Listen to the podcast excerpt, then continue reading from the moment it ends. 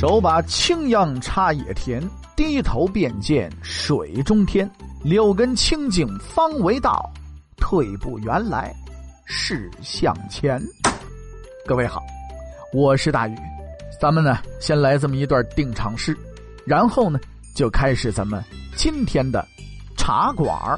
乱谈。今天呢继续跟大伙儿啊说这千年抗疫史，抗什么疫呢？就是瘟疫啊。说说咱们老祖宗啊，这些年来是吧？咱们中国人在面对瘟疫的时候啊，都有哪一些这个可歌可泣的事情？呃，昨天呢，咱们把明清的时候说了一下，今天呢，咱们就得说说在咱们中国近现代发生的一件非常严重的这么一个疫情，但是呢，也被一个这个人呢给这个通过一些手段呢给控制住了啊。这个人差一点还因为这件事情啊得了诺贝尔医学奖，是吧？差一点成为咱们第一位获得诺贝尔奖的中国人。这个人名字叫伍连德。哎，咱们要说的就是在一九一零年前后呢，在中国东北地区爆发的鼠疫这个疫情，啊，咱们平时管那叫黑死病啊。呃，一九一零年十一月开始啊，在咱们中国东北地区啊，就爆发了黑死病。四个月之内呢，疫情波及了五省六市，死亡人数呢达到了六万多人啊！那你想想呢，他人数达到这个程度，那比咱们现在经历的什么非典了，什么现在这个呃心肺这这这个疫情啊，新冠肺炎这个疫情，那要严重太多了。这个时候呢，时年三十一岁的医学博士伍连德临危受命，带人奔赴疫区，对尸体进行解剖，发现了一种新型的鼠疫。哎，这种鼠疫名字呢？叫肺鼠疫。一九一一年的一月份呢，伍连德在哈尔滨建立了鼠疫研究所，同时呢，他请求清政府采取建立隔离医院、控制疫区交通、加强铁路检疫、火化鼠疫患者尸体等措施。他依据当时世界上最为先进的防疫理念和办法，仅仅用了四个月的时间，就成功的扑灭了鼠疫疫情。这一场抗击鼠疫的行动啊！是人类历史上一次较为成功的大规模传染病控制行动。至今呢，在控制未知传染病的时候呢，伍连德的方案仍然是具有一定的参考价值的。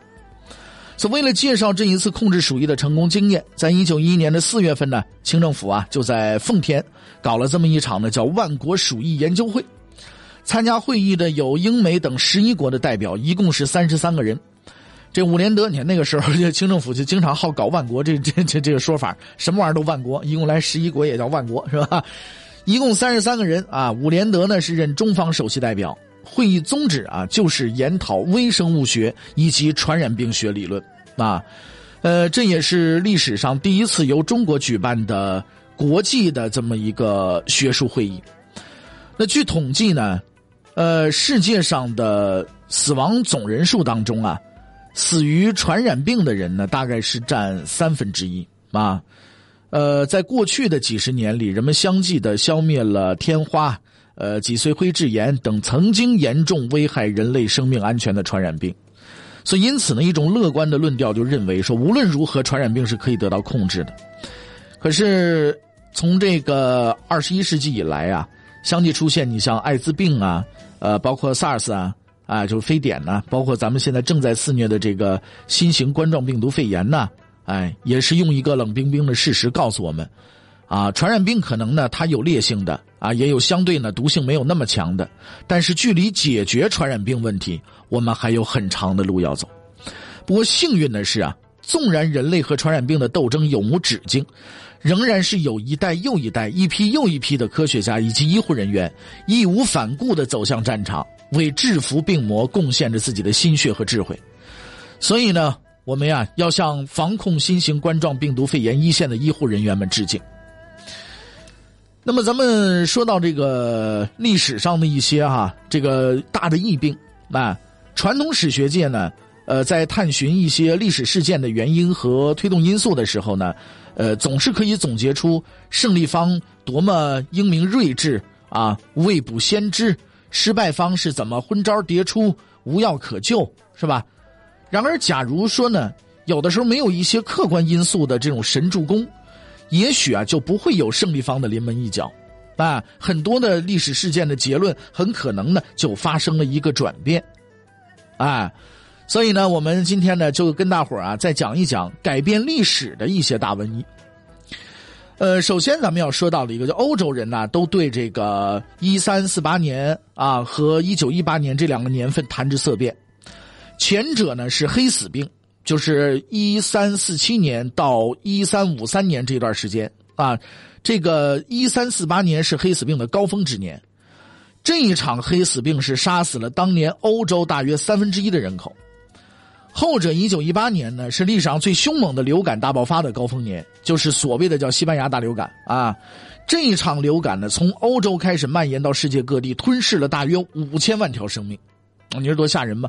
但实际上呢，这个现在呢史学界啊有各种各样的研究啊，说这个西班牙大流感肯定不是西班牙开始的啊，只不过是因为西班牙报道了这件事情，西班牙把这件事情拿出来说了，所以大伙儿就认为这是西班牙出来的流感，其实不是。西班牙是受害者，